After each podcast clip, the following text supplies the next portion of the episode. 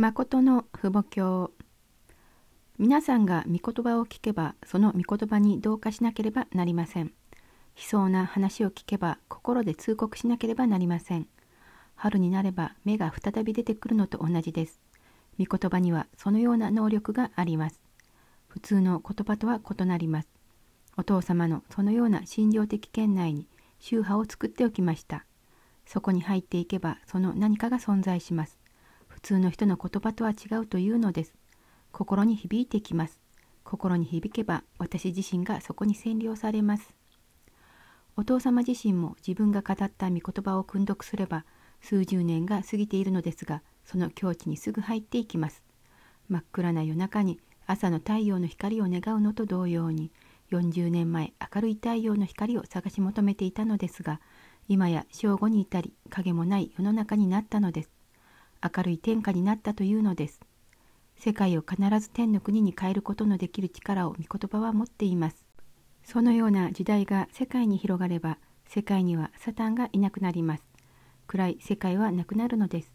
地上、天上世界が光明の世界となり、神様の光を中心として愛することができる愛の天地が連結されるというのです。そのような再創造の増加の能力を持っている御言葉を発表したことが偉大なのです。統一教会を創立したのが35歳の時です。御言葉集が600巻を超えますが、統一教会を建てたその時の御言葉も、数十年を経た今の御言葉も全て同じ内容であって、その御言葉が上下したり変化したりしたものがありません。それが偉大なのです。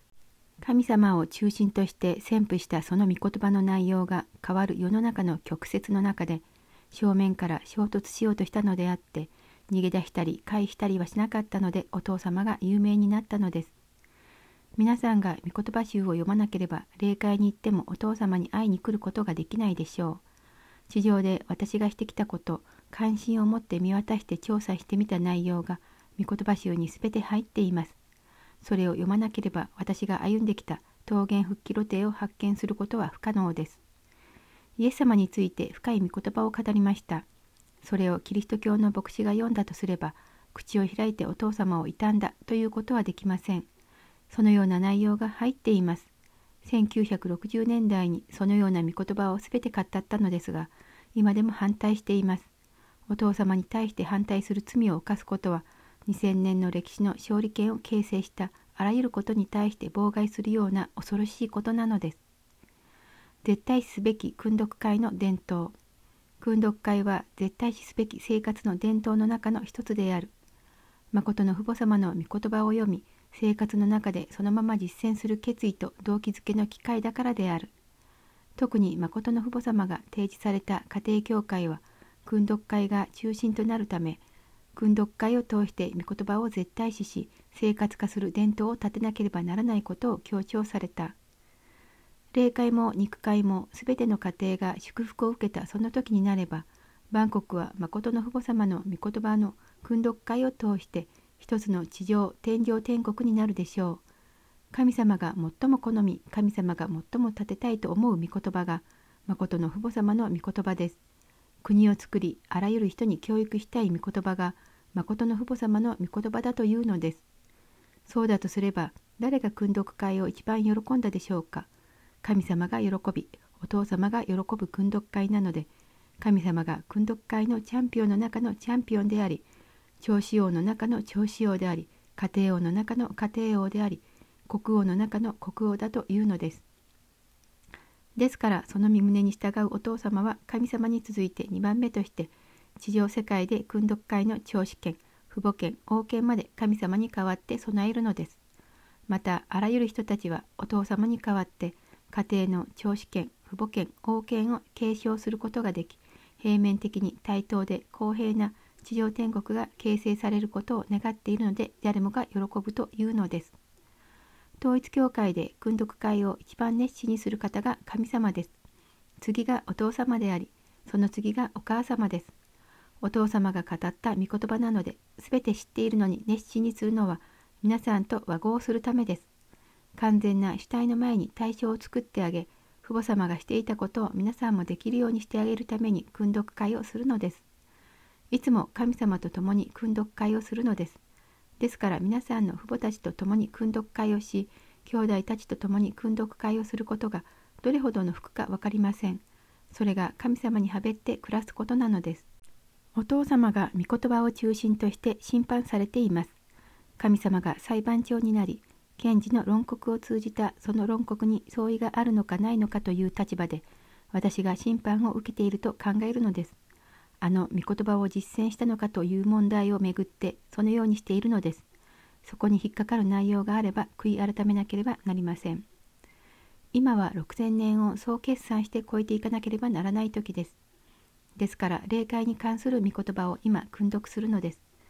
これを中心としてお父様がそのような位置を超えていこうとしている以上絶対信仰絶対愛絶対服従で一つになって超えていく時間にならなければならないので再びこれを読んでいます。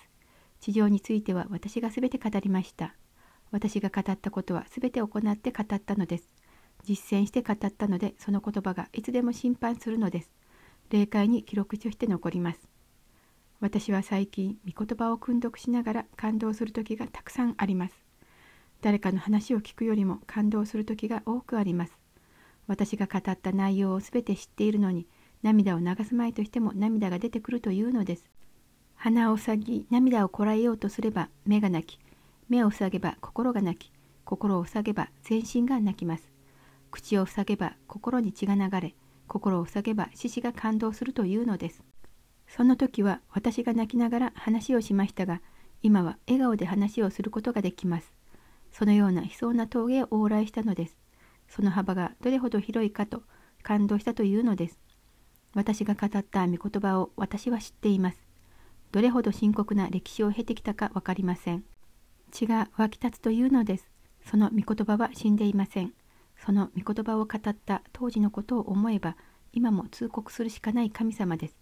そして霊界にいるすべての指導者たちが涙を流す環境なのにその御言葉の前に来て感動を受けない人がどこにいるかというのです。統一教会の教会員たちは訓読会の時間が親しくなければなりません。お父様自身がそうしています。訓読会の時間を親しく思っているというのです。すべて私が話したことであり、すべて知っていることなのですが、親しく思うのです。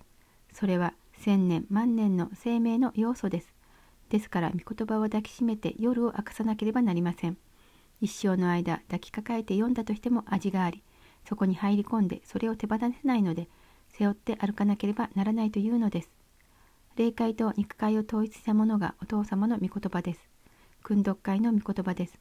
これからは霊界も肉界も毎日のように訓読会の御言葉を中心として討論会をしなければなりません。訓読会は毎日やらなければなりません。天地がそれを中心として全てが御言葉の相対、御言葉の実体験をどのように完成するのかが問題です。それでその御言葉に照らして父親が謝れば息子が忠告しなければならず妻が謝れば夫が忠告しなければなりません。上と下がありません。父母様の前に兄弟なので兄弟権で忠告できる時です。どの場においても一人が出てきて統一させるために訓読会をしなさいというのです。お父様が50年前に語った話がそれです。毎日のように平準化教育です。御言葉を中心として一生をそのように生きなければなりません。その次に自分が霊的体験をして霊界を見て先祖たちに会って霊界と交流できる環境を作らなければなりません。ですから御言葉を知らなければ通じません。御言葉をもって問い合わせてこそ直接的に霊界や肉界が連結されるのであって自分の考えが入れば通じないのです。これで本日の訓読は終わります。このコディブルはご視聴いただいている皆様のご支援で成り立っています。詳細はコディブル .org をご覧ください。